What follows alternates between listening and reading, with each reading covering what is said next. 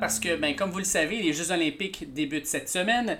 Audrey Lacroix, qui a été une athlète olympique lors de trois Olympiades, euh, s'occupe maintenant de, la, euh, de, toute la, facette digitale euh, pour le Comité olympique canadien. Puis bien sûr, ben, elle suit énormément la natation. c'est le sport qu'elle a pratiqué. Et puis la natation dans les Olympiques, c'est toujours le premier bloc, la première semaine. La deuxième semaine, c'est l'athlétisme. Donc, c'est les deux grandes disciplines.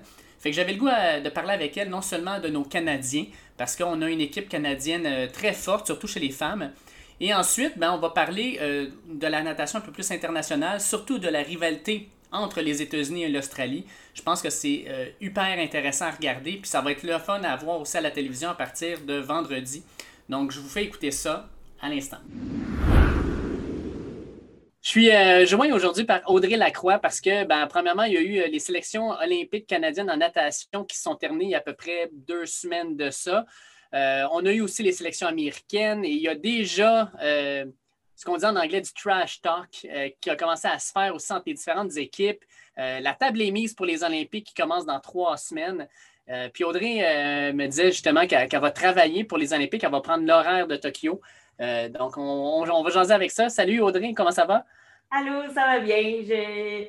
J'ai un type d'entraînement différent cette année là, pour, euh, pour les Jeux de Tokyo, mais il faut que je me prépare quand même. C'est juste à l'extérieur de la piscine cette fois-ci. oui, exactement. Écoute, euh, en gros, ça va être quoi ton mandat pendant que tu vas être, euh, tu vas être en fond pendant les Jeux olympiques? Ça va être quoi ton mandat? en fait, au Comité olympique canadien, je suis au marketing digital. Donc, c'est tout. Puis, je suis gestionnaire des médias sociaux. Donc, tout ce qui est euh, interaction avec les fans, euh, écrire sur les résultats, euh, faire ben, des, publications sur les médias sociaux. puis on s'entend pendant les jeux, bon, il va y avoir des, trucs de marketing, il va y avoir la grande campagne d'équipe Canada, mais il va aussi avoir beaucoup, beaucoup de résultats, d'alerte de médailles. puis c'est ça, ça va être de, de, suivre les sports en direct aussi. Est-ce que tu fais ça de la maison? oui, euh, évidemment, là, euh, ben, on a des. J'ai des collègues qui vont être à, Tokyo sur le terrain. Euh, moi, je reste au, Canada. Puis, ben, dans, le contexte actuel, je travaille de la maison depuis, depuis le début de ce mandat-là. Donc, je ne suis pas encore allée au bureau. mais c'est bon, normalement mon, mon poste et, travaille là au bureau. Donc, peut-être dans quelques mois. On verra, ça serait le fun en tout cas. Écoute, les, qualifications canadiennes se sont terminées. Euh, je dois avouer qu'on a vraiment une belle base d'athlètes qui vont se déplacer à, Tokyo. Euh, surtout, ben, je pense que présentement, le, fer de lance de l'équipe de natation, c'est l'équipe féminine. Quoi qu'on a euh, des beaux, beaux espoirs masculins qui s'en viennent. Mais bon, on parle souvent de, Penny Alexiak parce que ça a été la, star des Olympiques en 2016, est encore sur la scène mondiale, est encore parmi les meilleurs. Euh, qualifié aux 200 libres et aux 100 libres. Euh, est-ce qu'il y a d'autres athlètes que tu as vu arriver? Parce que Penny Alexiak, on va se le dire, en 2016, là, je ne sais pas, toi, tu as, nagé avec elle, euh, tu t'es entraîné avec elle. Est-ce qu'avant les Jeux olympiques, tu t'attendais à ce qu'elle explose comme elle l'a fait? Est-ce que cette année, tu penses que ça pourrait être à peu près la même situation pour elle? Euh, ben, je pense que, bon, euh, une progression que tu peux avoir entre 15 et 16 ans, c'est particulier. C'est pas la même chose entre euh, à l'âge où Pénier maintenant, le début de la vingtaine. fait je pense que présentement, elle est retournée un peu au niveau où elle était. Je pense que ben, depuis 2017, je la vois, puis en 2019, elle a bien fait aux 200 mètres libres. Moi, je, la voyais aux 200 mètres libres comme étant une des filles à surveiller. Elle n'a pas encore gagné de médaille internationale à, euh, à cette épreuve-là, aux 200 mètres libres. Euh, mais je crois que euh, ça pourrait arriver à Tokyo. Puis, mm-hmm. ben, avec, c'est sûr, là, elle avait bon, pas nécessairement eu de, de, de performance vraiment de, de, de niveau pour rivaliser avec vraiment les meilleurs au monde aux 100 mètres libres depuis Rio. Mais là, je pense que le temps qu'elle a, qu'elle a fait aux essais, euh, on s'entend, là, elle est quatrième au monde derrière trois Australiennes. Donc, euh, avec son temps, elle serait sur le podium olympique. Euh, parce que seulement deux Australiennes peuvent, participer. Donc, c'est un, très bon temps. Puis c'est très serré. Oui, elle pourrait terminer cinquième avec, même si elle connaît une très bonne performance, mais elle peut aussi terminer deuxième, tu sais. Fait que je pense que elle est dans, dans les filles qui sont là puis qui vont compétitionner pour, pour le podium au 100 mètres libre aussi. puis le 200 mètres libre, je pense que c'est une épreuve où justement elle connaît une belle progression dans, dans les dernières années, même dans les possiblement dans les deux dernières années. Aux essais, elle a plus ou moins, bon, elle a fait un, temps correct sans plus. Euh, je pense que c'était, euh, n'était pas nécessairement euh, préparé euh, pour ces essais-là. puis, ben, souvent, quand, quand c'est le cas, quand on est en, entraînement, il peut sortir des performances surprises. Je pense que c'est ça qui est arrivé au 100 libre. Je pense qu'elle s'est un peu surpris elle-même d'avoir nagé aussi vite au 100 mètres libre. mais je pense qu'à Rio, à Tokyo, euh, elle va être surveillée dans les deux épreuves de libre. on s'entend qu'elle va être euh, une des figures de proue des deux relais canadiens. Euh, si ils veulent avoir une, avoir une chance d'être sur le podium, il faut que Penny nage vite. Puis, ben, ça, en 2016, quand toi, tu la voyais nager, est-ce que dans l'équipe, il y avait déjà des personnes qui disaient cette fille-là pourrait faire quelque chose d'extraordinaire ou c'est sorti comme un peu d'une boîte à surprise, sa première performance, puis après ça, ça a juste donné un, une, une aire d'aller au reste de, l'équipe pour le reste de, l'expérience olympique? Euh, je pense qu'en arrivant au jeu, on avait fait des compétitions internationales euh, quelques, quelques semaines, quelques mois avant, euh, avant Rio. Puis oui, elle, avait fait des bonnes performances. C'est sûr que de, de remporter l'argent au 100 mètres papillon, c'était un peu rapide comme progression, mais en même temps, elle avait tellement progressé. Euh, en janvier, elle faisait du 58, 58 euh, secondes au 100 mètres papillon, puis c'était comme son meilleur temps. Euh, puis ben, finalement, elle arrive aux essais, elle fait vraiment beaucoup plus vite. Là, je pense que c'était déjà dans les, dans les 56 ou 57 bas. Euh, une performance incroyable. Puis elle a continué un petit peu là, à enchaîner les performances vraiment solides dans les mois qui ont suivi. Donc, entre avril aux essais nationaux, où un petit peu tout le monde s'est réveillé et s'est rendu compte qu'elle était là, puis qu'elle serait euh, au moins finaliste à, Rio, aux Jeux olympiques, au, 100 mètres libre, au 100 mètres papillon.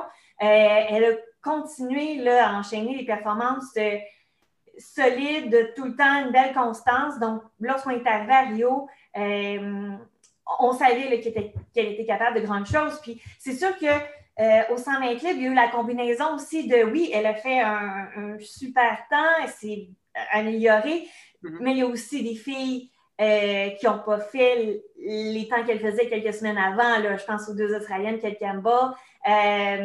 Euh, ça lui a permis de gagner la médaille d'or parce que c'était euh, une performance formidable pour les deux adolescentes qui ont touché Execo, Penny et Manuels, mais en même temps, c'est un temps un petit peu plus lent que ce que l'on attendait pour la première âge du podium à Rio. Est-ce que tu vois est-ce que tu vois Summer McIntosh comme la Penny Oleksiak de 2021? Parce que Summer McIntosh a 14 ans.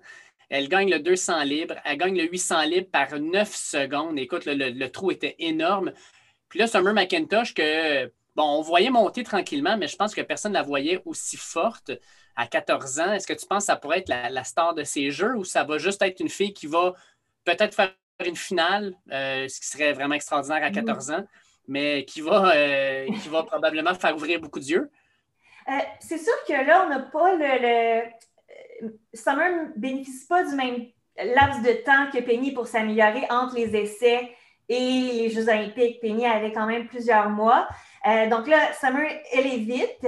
Elle est vite pour une jeune, mais en même temps, ses performances sont incroyables pour, pour une jeune adolescente. Mais je pense pas que ce soit suffisant pour un podium olympique. Peut-être pour une finale, mais en même temps, gagner 800 libres aux, nationaux par 9 secondes, ça veut rien dire, surtout dans le contexte actuel. Euh, donc oui, elle est très rapide et plus rapide que les autres Canadiennes, euh, mais pour l'instant, il n'y a pas à... Bon, il y a Catherine Belliot qui a très bien fait à, l'épreuve euh, du 1500 mètres Oui, elles vont être à surveiller. Catherine Belliot a 16 ans. mais entre être la meilleure au pays et être bon, parmi les meilleurs au monde ou médaillés olympiques, comme ce que Peña a réussi à Rio, il y a une, une, grosse marche à monter. Donc, j'ai pas. Je n'ai pas tous les temps en tête, mais tu Summer, une 56 ou 200 mètres libres, on s'entend peut-être une finale si elle s'améliore un petit peu, si va gruger quelques dixièmes, mais ce ne sera pas suffisant pour, pour une, médaille. Donc, pour faire un peu ce que, ce que Penny a fait à Rio. pour, puis, tu sais, on, au, 400 mètres libres aussi, c'est un peu la même chose. Ben, elle n'a pas nagé 400 libres, mais au 800 mètres libres, c'est un peu la même chose. Et, bon, on, le sait, on l'a vu, elle a gagné les nationaux, mais elle était quand même très loin euh, du record national euh, qui était euh, ben, qui, est toujours détenu là, par Brittany McLean, qui était une des meilleures au monde, elle, mais qui n'était quand même pas médaillée en individuel aux Jeux olympiques. Oui, puis on s'entend, le 800 libres, tu fais juste compétitionner contre Katie Ledecky puis Ariane Titmus de l'Australie, qui sont les, les deux meilleurs nageurs sur la planète actuellement. Tu sais. Ils laissent une place sur euh, le podium. Là, bon, si ces deux euh, excellentes athlètes-là euh, connaissent des jeux, des, bons jeux, mais en même temps, pour elles, elles pourraient même faire une performance un peu décevante selon leurs propres critères d'évaluation, puis quand même être les deux meilleurs ou parmi les meilleurs. Donc, exact c'est ça.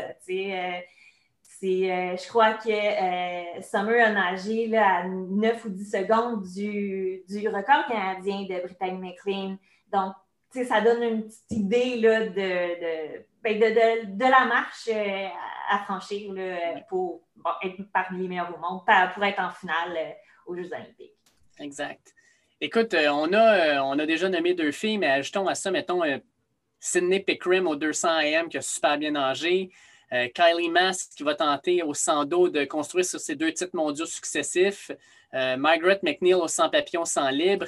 Euh, écoute, on a vraiment une équipe féminine forte puis qui va se battre pour non seulement des places en finale, mais peut-être même aller chercher mm-hmm. une médaille à la fin. Fait que je pense que l'équipe féminine, encore cette fois-ci, en 2021, ben, va faire comme en 2016, puis va se battre pour aller chercher des médailles.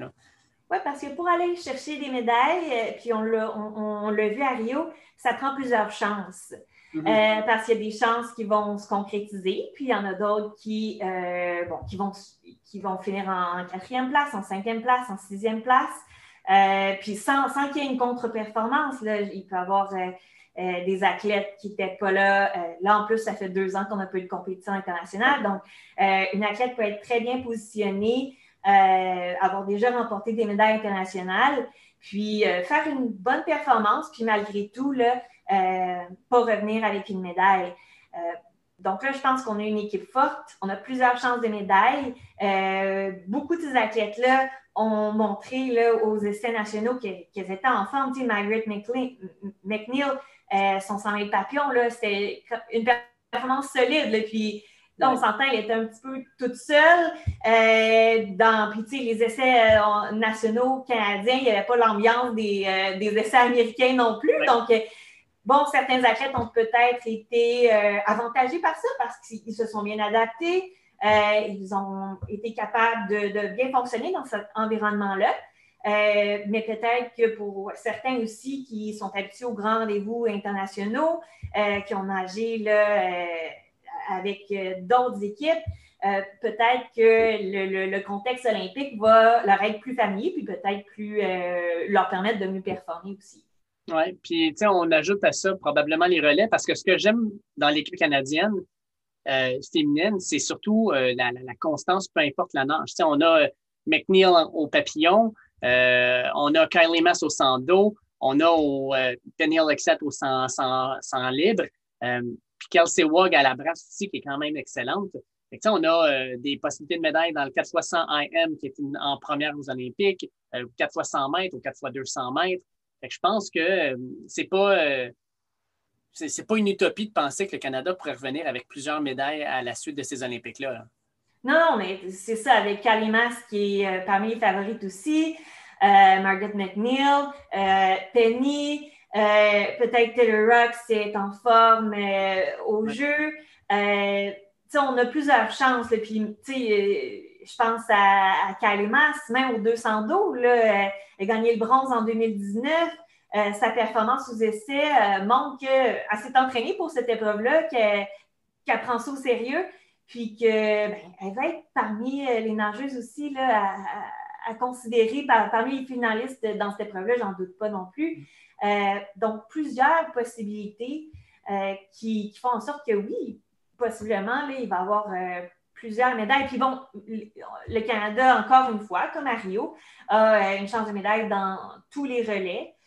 Qu'on regarde les temps qui se sont faits ailleurs dans le monde, avec les meilleurs temps des, des, Canadiennes, les meilleurs temps des Américaines, des Australiennes, des, de, divers pays européens. Je pense que les filles vont être là, coursées pour, pour les médailles. Puis combien de, ces médailles-là vont se concrétiser, euh, on ne peut pas le savoir. les relais, ça, ça, demande vraiment quatre athlètes euh, au sommet là, euh, le même jour. Mais je pense que les Canadiennes vont, vont être de, solides rivales là, pour. puis même si les, quatre filles sont, sont solides, nagent vraiment leur meilleur temps à vie, je pense qu'on peut rivaliser là, avec certaines des meilleures équipes. Peut-être pas les Australiennes aux 4 fois 100 mètres libres, parce que moi, je n'avais pas vu le temps de la quatrième, je suis allée voir tout à l'heure. Euh, puis c'est pas beaucoup plus la Penny, la quatrième relayeuse australienne. Donc, euh, bon, normalement, euh, elle devrait repartir avec une médaille d'or de, Tokyo. Mais, même, bon, les, Américaines, les, bon, il y a les Chinoises aussi qui vont être possiblement là, parmi les équipes à surveiller. Euh, mais les Canadiennes peuvent être là, tout près, euh, puis rivaliser pour l'argent, le bronze. Je pense que c'est ce qui va arriver, en fait. Parlant, parlant de relais, j'aime ça parce qu'on a nos deux Québécoises qui vont être en relais. Euh, la nouvelle, Marie-Sophie Hervé, qui va être dans le 4x200, probablement dans les essais, probablement dans les qualifs plus que dans la, dernière, la, dernière, la dernière ronde de finale. Puis on a ben, Catherine Savard, la, vétéran, qui va être à ses troisième jeux, euh, puis qui s'est qualifiée, elle-même le dit, là, un peu par surprise avec sa, nage qui était préférée dans le temps, après ça qui est devenue la mal aimée, puis là qui revient quelque chose qu'elle aime au 100 papillons, euh, qui était aussi ta discipline. Euh, comment tu vois un peu ces Olympiques-là pour, les, nos Québécoises, Catherine, puis pour Marie-Sophie? Euh, ce qu'il faut dire dans les relais, c'est que, bon, euh, Marie-Sophie est une nageuse de relais seulement, donc elle s'est qualifiée euh, pour un relais. Mais lorsque un, athlète, c'est comme ça pour tous les pays, a ce type de qualification-là, ça ne veut pas dire qu'il va nager. Donc, les relais sont décidés sur place. Euh, donc, on ne peut pas dire qu'elle peut nager en qualification. Elle peut, ils peuvent, même si euh, elle a une bonne performance, elle démontre qu'elle est en forme, nager euh, le soir. mais ça implique peut-être qu'une des athlètes qui a terminé dans les quatre premières aux essais, à ce moment-là, hein, ne nagerait pas, peut-être, possiblement pas du tout cette épreuve-là. Donc, les, les relais en natation, c'est ça, c'est la réalité. donc, le fait d'avoir terminé dans les six premières ou bon, dans les quatre premières aux essais, euh, ça veut, bon, ça, veut rien dire. Ça va vraiment être décidé là-bas. euh, puis, euh, ben, c'est très facile de le comprendre lorsqu'on regarde d'autres équipes parce que, par exemple, lorsqu'on regarde les États-Unis, un pays ne peut amener que 12 nageurs de relais seulement pour l'ensemble des relais. Cette année, il va y en avoir 7. Et quand je dis 12 nageurs, c'est 12 nageurs-nageuses qui, eux, n'ont pas d'épreuves individuelles euh, inscrites là, euh, à côté de leur nom. Et euh, ben, les, Américains ont été un petit peu limités par ça, là, parce qu'ils se sont rendus compte que lorsqu'on n'a pas des Michael Phelps, Ryan Lochte qui prennent plusieurs qualifications individuelles, qui sont des nageurs de relais aussi, puis tu n'as pas nécessairement toujours, ben, que tu n'as pas à compter dans tes nageurs de relais seulement, ben, que bâtir une équipe, ça devient un petit peu plus compliqué. Euh, même justement avec les épreuves individuelles, parce qu'il y a une limite de nageurs euh, individuels aussi.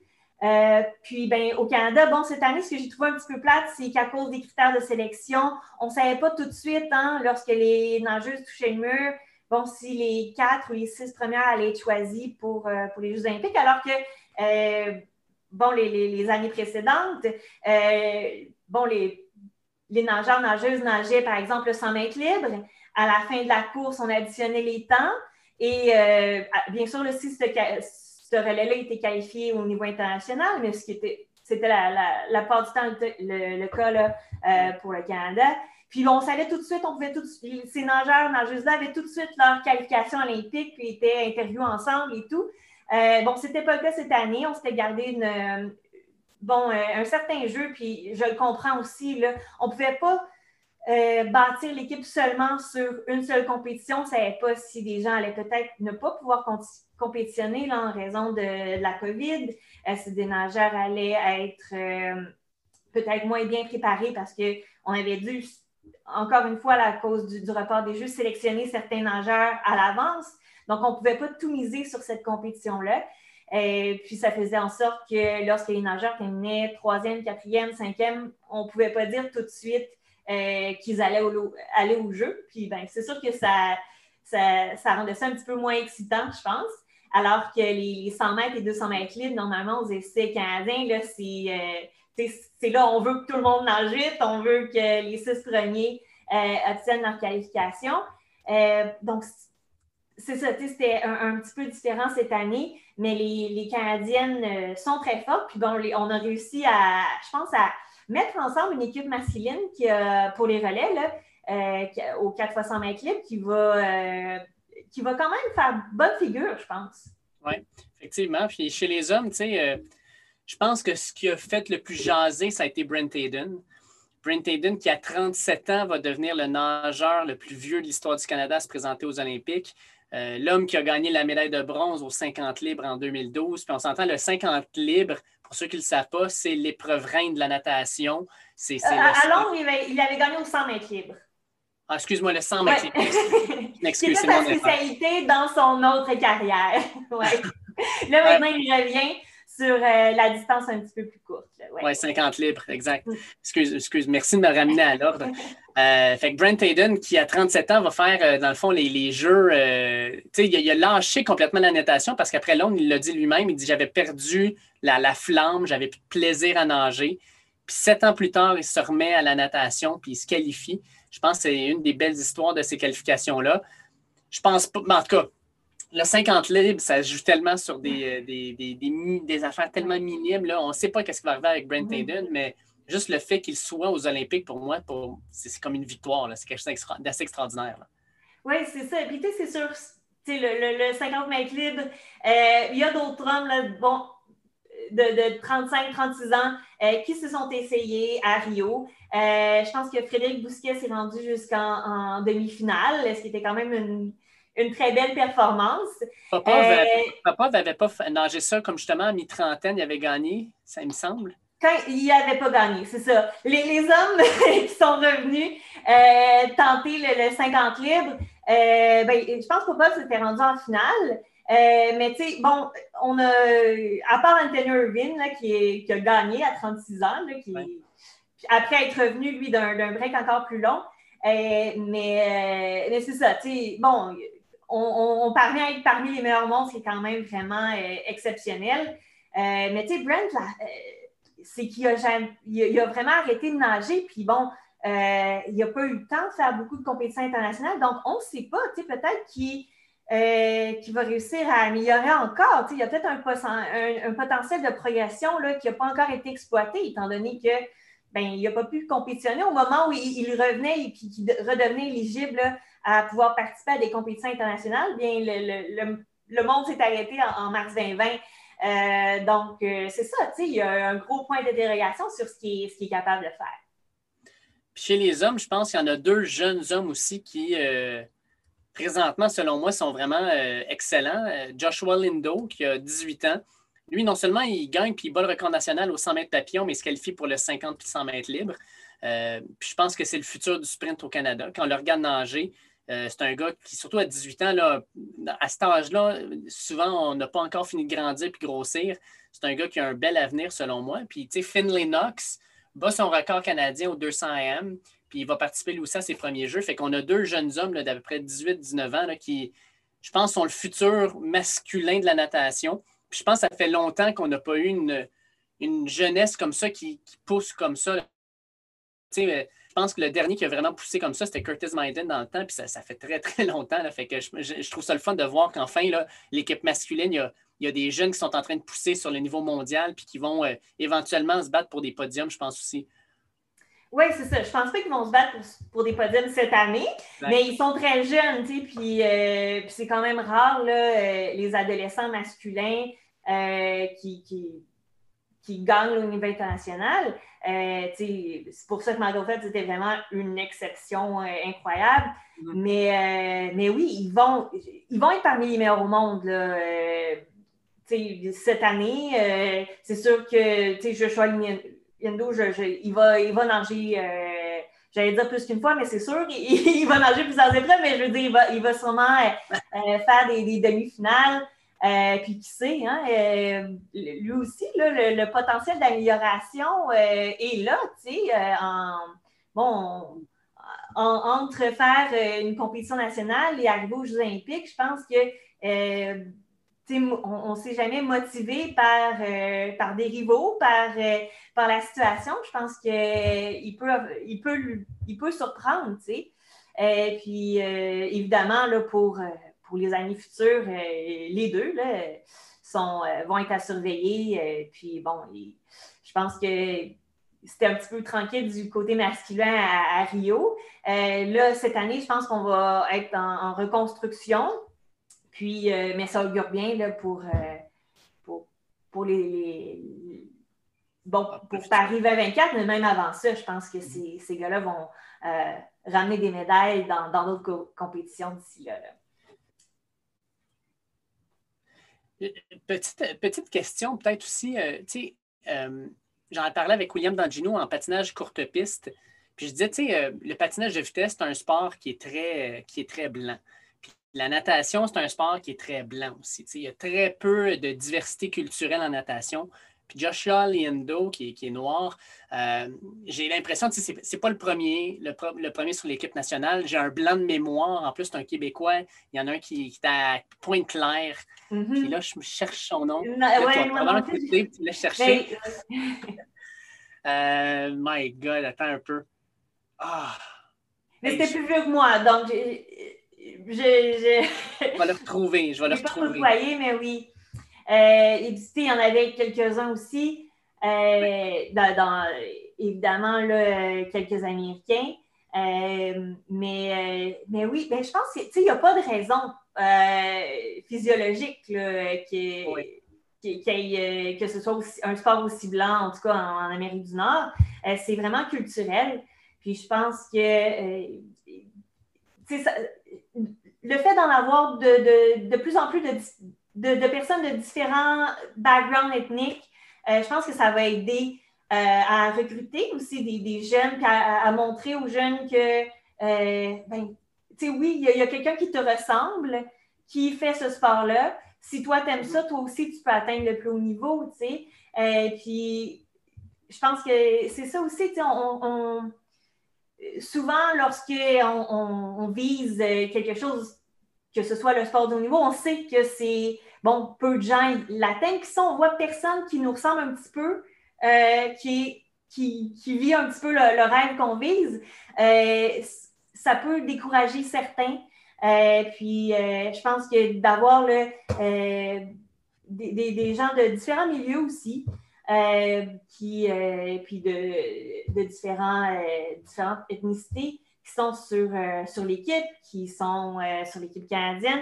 Je pense que ça, ça, va aider justement à recruter le plus de monde possible dans, dans ce sport-là, puis à montrer que ben, c'est un sport inclusif, que tout le monde peut performer. Mais, mais évidemment, là, on parle, on est parti de Joshua Lino, on parle d'un talent incroyable, mais euh, tu sais, je pense que euh, plein de jeunes peuvent s'inspirer de ça pour euh, chercher à atteindre leur potentiel à eux, tu sais, peu importe ce que c'est. Si, c'est de faire l'équipe nationale, si c'est d'atteindre un, podium international, je pense que de, une personne comme Joshua Ndo ou, une Margaret McNeil aussi, là, pour les femmes asiatiques qui sont peut-être un petit peu plus petites, euh, elle nage du 100 mètres papillon. C'est une épreuve de sprint, c'est une épreuve puissante, puis elle est puissante. Euh, il y a qu'à la regarder nager, là. Euh, il n'y a pas de doute. Puis je pense que justement, il y a des, des, des, enfants, des, jeunes femmes, des jeunes, hommes qui, peuvent regarder ces gens-là puis se dire OK, oui, moi aussi, il y, a de la place pour quelqu'un comme moi qui me ressemble dans ce sport-là. Puis en passant, je viens de trouver le nom, c'est Tobias Ruwal. Ah oui, c'est ça. Mais oui, effectivement, je suis 100% d'accord avec toi. Puis je trouve ça le fun de voir, euh, de voir ça. Puis comme le disait William Dangino, il dit maintenant, on en voit de plus en plus euh, dans le club. Euh, on, voit qu'il y, a plus de diversité, puis ça en amène d'autres. Puis il y en a qui viennent me voir, qui me demandent un peu ça a été quoi mon parcours? ça ouvre des portes. Puis, ben, on ne sait jamais, c'est peut-être un, petit garçon de 5-6 ans qui va voir nager Joshua aux Olympiques, puis 10 ou 15 ans plus tard, ça va être à son tour d'être dans cette position-là. Oui, c'est ça, parce que ce qu'il faut dire, c'est que, que ce soit en patinage de vitesse ou en natation, pour avoir euh, des personnes de minorité visibles sur les équipes nationales aux Jeux olympiques, il faut tout d'abord en avoir qui commencent ce sport-là, mm-hmm. qui, euh, qui sont dans euh, ben, les, équipes de développement, puis même dans, dans les clubs récréatifs. tu sais, c'est comme ça qu'on va réussir à avoir une équipe euh, non seulement la plus diversifiée possible, mais la plus performante possible aussi en utilisant les, talents vraiment de, tout le monde qui est intéressé par ces sports-là. Je veux, euh, je veux terminer le podcast avec euh, les, deux, les deux nations qui dominent le sport depuis maintenant, je dirais deux décennies, c'est peut-être même plus, l'Australie et les États-Unis, qui ont eux aussi tenu leurs essais olympiques. Aux États-Unis, les essais olympiques, tant qu'à moi, il y a eu quelques surprises. Mais au niveau des temps, il n'y a rien de spectaculaire à tomber de sa chaise. Alors qu'en Australie, oh là là, les, les, temps étaient bas, les temps étaient forts. Puis ça amenait déjà à euh, ce que j'appelle communément du trash talk de la part de Lily King. Lily King, qui est euh, dans le fond la championne olympique du 100 puis du 200 mètres brasse, euh, qui n'a pas la langue dans sa poche et qui est allée déclarer que si les Américaines nageaient euh, de la bonne façon puis nageaient leur meilleur nage, elles pourraient rafler les médailles d'or dans chacune des épreuves euh, en natation féminine. C'est pas, pas rien. Et puis, bien sûr, ben, en attendant ça, les, athlètes australiennes comme Ariane Titmus et Kaylee McKeon ont répondu Bring it on. Écoute, on, là. Fait que j'ai déjà hâte de voir euh, le, call room à Tokyo avec euh, ces athlètes-là qui vont être là, qui vont se regarder, puis euh, la, compétition que ça va amener. un petit peu un petit peu de bravade de Lily King, mais est-ce que tu crois qu'en quand dit ça, c'est simplement pour faire de la bravade ou elle le croit vraiment? Est-ce que, est que ça pourrait arriver? Ah, c'est difficile à dire. Je pense pas que ça va arriver. Euh, que, les Américaines réussissent à ne serait battre toutes les autres nations à toutes les épreuves de natation. Là. Il y en a beaucoup, des épreuves. Et justement, on a parlé du relais 4 fois 100 mètres libre, puis bon, je, suis quelqu'un de, quand même assez rationnel. On regarde les temps. Euh, à moins d'une catastrophe, les Australiennes euh, vont avoir cette médaille d'or-là. puis même si les Américaines nagent très bien, euh, les, Australiennes vont être supérieures. Euh, puis bon, euh, tu sais, Ariane Titmus, dans les épaules 400 mètres libres, pourrait battre les Dicky, là, ou en tout cas, ça va être très serré. donc, je pense que c'était. mais c'est typiquement américain, ça. Hein. Moi, ça m'a rappelé, puis tu dois t'en souvenir aussi, le relais du 4 x 100 mètres libre à Sydney. Euh, c'était, euh, je pense, Gary Hall Jr. qui avait dit euh, on va comme fendre les Australiens comme like we smash guitars.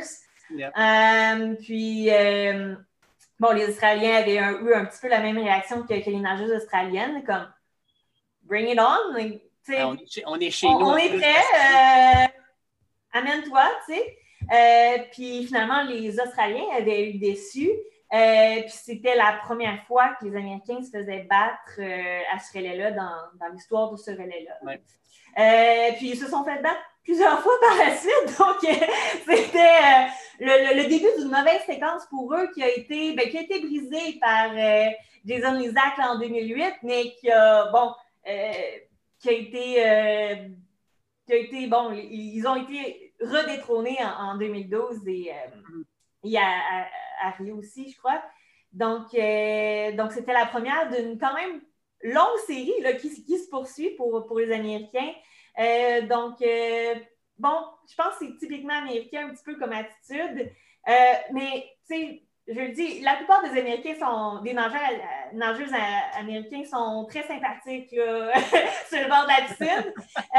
c'est que je pense que ils utilisent souvent les médias pour ben, faire parler d'eux, parce qu'on s'entend qu'ils sont dans un pays où il y, a beaucoup d'argent dans le sport, pour, puis, mais en même temps, il y a beaucoup de compétition aussi sur faire parler de toi.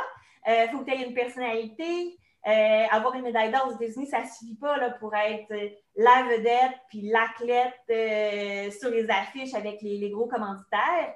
On ne parle même pas des nageurs de relais. Là. Si tu as juste une médaille en relais aux États-Unis, possiblement que tu as une fête dans, ta ville, mais c'est pas mal tout. Tu ne seras pas invité dans les talk shows ou. C'est bizarre, hein, parce que la dernière fois qu'on se parlait, tu me disais, Michael Phelps, c'était quelqu'un qui ne cherchait pas cette attention médiatique-là, mais qui l'avait. Puis j'ai l'impression que l'autre grande star américaine, qui est Katie Ledecky, est à peu près pareil. Katie Ledecky est hyper timide, hyper réservée. Elle ne cherche pas le spotlight pour deux scènes. Elle parle par ses performances. Oui, je pense pas qu'elle soit timide. Euh, puis, bon, euh, Michael je ne sais pas trop. Je pense pas que Katie soit timide, mais elle est, réservée. Euh, donc, ça me semble être quelqu'un de euh, ben, qui ne parle pas pour rien dire. Donc, sais, euh, elle va répondre aux questions des journalistes euh, en long et en large, s'expliquer, euh, analyser ses performances. Elle n'a pas de problème avec ça, mais elle ne va pas se mettre à, à discuter de, de, ses rivales. Ou, donc, c'est quelqu'un qui. je pense que c'est ça. Je pense qu'elle la fidélité de ça, puis de, s'exprimer, puis de vouloir être la meilleure, ça s'exprime vraiment dans la piscine, mm-hmm. euh, puis pas dans son comportement sur le, bord de la piscine ou dans, le ready room. Je pense que c'est ça. Euh, le, trait commun peut-être avec Phelps aussi. Euh, alors que ben, c'est normal, comme dans tous les sports, il y a des athlètes qui sont un petit peu plus flamboyants, qui sont un petit peu plus extravertis. Euh, puis euh, ben, qui, qui, recherchent l'attention, qui veulent euh, faire parler d'eux, qui veulent être sur les affiches. puis puis c'est ça, tu sais, bon, ils veulent faire parler aussi. fait que. tu sais, Lady King, en même temps, c'est, c'est pas son premier rodéo. Là, on se rappelle aux dernières Olympiques avec Yulia, Yulia voyons, j'ai de la Yefimova, voilà, qui, qui, était à ce moment-là euh, soupçonné de dopage dans le call room, qui la regarde, il fait son petit, le petit doigt accusateur en avant, euh, puis qui avait dit Moi, jamais je ne compétitionnerai contre des filles qui sont, euh, dopées. écoute, elle en rajoute des couches, puis la seule chose qu'on peut dire, c'est qu'elle est capable de. En anglais, tu sais, back her words, c'est une personne qui est capable de parler beaucoup, mais qui, quand elle est dans la piscine, est dure à battre aussi. Oui, c'est ça. C'est pas. Euh, puis, comme je l'ai dit, c'est quelqu'un qui est fondamentalement est, sympathique. Donc, tu sais, oui, il y, a, des athlètes qui, euh, qui sont plus ou moins agréables à côtoyer. Euh, c'est pas, pas son cas, là. Elle, est très, très agréable. mais c'est sûr que c'est quelqu'un comme ça. Elle n'a pas, tu l'as bien dit, elle n'a pas la langue dans sa poche, puis elle s'en sert pour, pour s'exprimer. Puis est-ce que est-ce qu'elle croit 100% tout le temps tout ce qu'elle dit? Euh, on ne peut pas le savoir, mais, euh, mais ça prend des gens comme ça aussi pour, euh, pour amener un peu de spotlight sur le sport, amener un peu d'intérêt, puis de élargir peut-être aussi les, partisans, les fans qui vont regarder ces, ces épreuves-là. Pour terminer le podcast, Audrey, je te mets un peu sur la sellette. Est-ce que le Canada euh, sera capable aux Olympiques d'égaler au moins la performance de 2016 en remportant six médailles en natation euh, ou même d'égaler Montréal en 76 avec huit? Est-ce que c'est quelque chose qui est accessible ou euh, ben même là, parce que je te pose ça, mais avec la COVID, c'est tellement. C'est pas grand-chose. C'est ce que j'allais dire aussi. au niveau international, il y a beaucoup de points d'interrogation. Euh, tu sais, c'est pas tous les athlètes qui ont eu la chance de nager, de compétitionner beaucoup dans les derniers mois. Euh, donc, euh, puis on ne sait pas le niveau de préparation non plus des athlètes. Là, on a vu que, bon, les athlètes américains n'ont pas nécessairement performé aussi rapidement que ce que l'on attendait là, à leurs essais nationaux. Les Australiens, eux, ça semble avoir très bien été. Mais en même temps, peut-être que les figures de proue américaines savaient qu'elles n'avaient pas à, faire des, chronos super rapides pour obtenir leur qualification. Euh, puis, bon, étant donné que le, temps est un peu limité là, tous ces essais-là et les, Jeux olympiques, la plupart de des essais se sont terminés. Là, je pense que les Australiens avaient sept semaines. C'était cinq semaines pour les Canadiens, six pour les Américains. Donc, ça ne laisse pas le temps de faire tout un cycle d'entraînement. Peut-être que certains athlètes ont calculé ça aussi, euh, puis en, ont tenu compte dans leur, euh, dans leur préparation pour les essais. Donc, ça va être des Jeux olympiques euh, où, dans plusieurs épreuves, il va y avoir des gros points d'interrogation. Mais, je pense que ça va être super intéressant. Puis, le Canada, moi, je n'ai pas de doute qu'on est prêt. du côté masculin, bon, on va voir où nous amènent les, performances euh, qui ont été faites aux essais, qui, promettent, mais je ne pense pas que ça, bon, ça va se traduire par des, médailles à, ce moment-ci. Euh, chez les filles, on a plusieurs chances, comme je disais.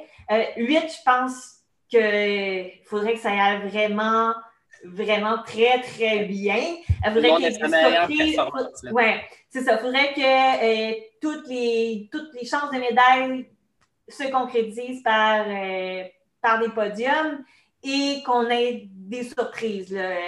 Donc, possiblement que des athlètes de d'autres pays qui sont vraiment vus sur le podium connaissent des, contre-performances pour nous mm-hmm. permettre de euh, non seulement nous améliorer, mais d'accéder au podium aussi.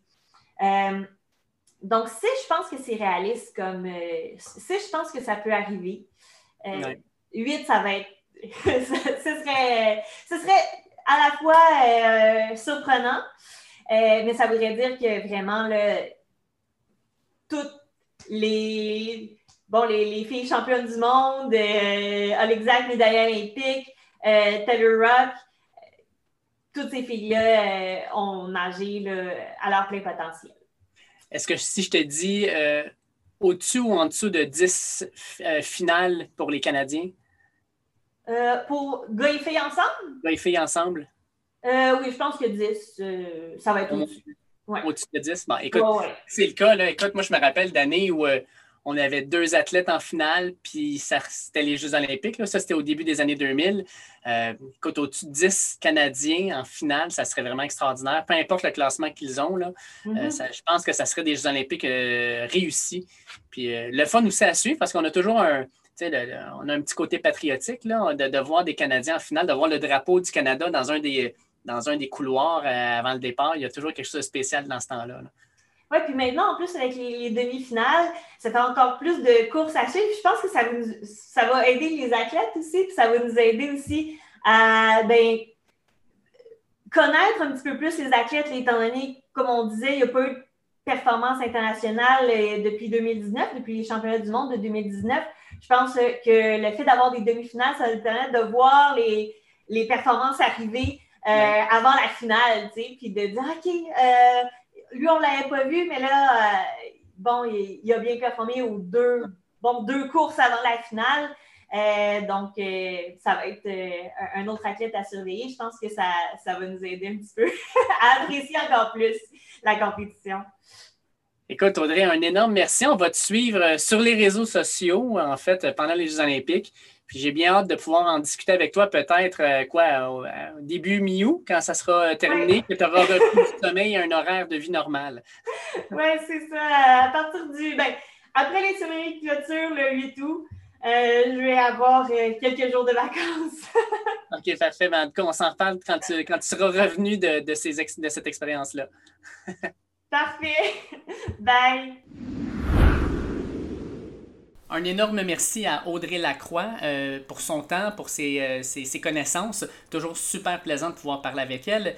Comme d'habitude, je vous invite à cliquer sur le bouton Suivre sur la plateforme que vous utilisez pour écouter le podcast. On est disponible sur toutes les plateformes, sur les réseaux sociaux at Dernier Droit, sur Twitter, Facebook et Instagram. Fort probablement que pendant les Jeux Olympiques, euh, ça va tweeter pas à peu près. Pour la simple et bonne raison que c'est un de mes moments favoris de l'année.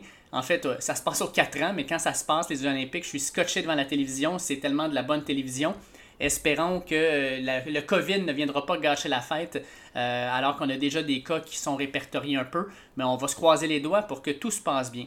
Sur ce, écoutez, moi, je vais faire un petit peu relâche au niveau du podcast pour la semaine de la construction. Euh, donc, de mon côté, le prochain podcast sera lors de la première semaine d'août. Euh, puis on fera à ce moment-là un retour sur ce qui s'est passé lors des Jeux olympiques, euh, lors de cette première semaine-là. Sur ce, ben, pour tous ceux qui sont en vacances, bonnes vacances, profitez-en. Et on se reparle très prochainement. Attention à vous autres. Ciao!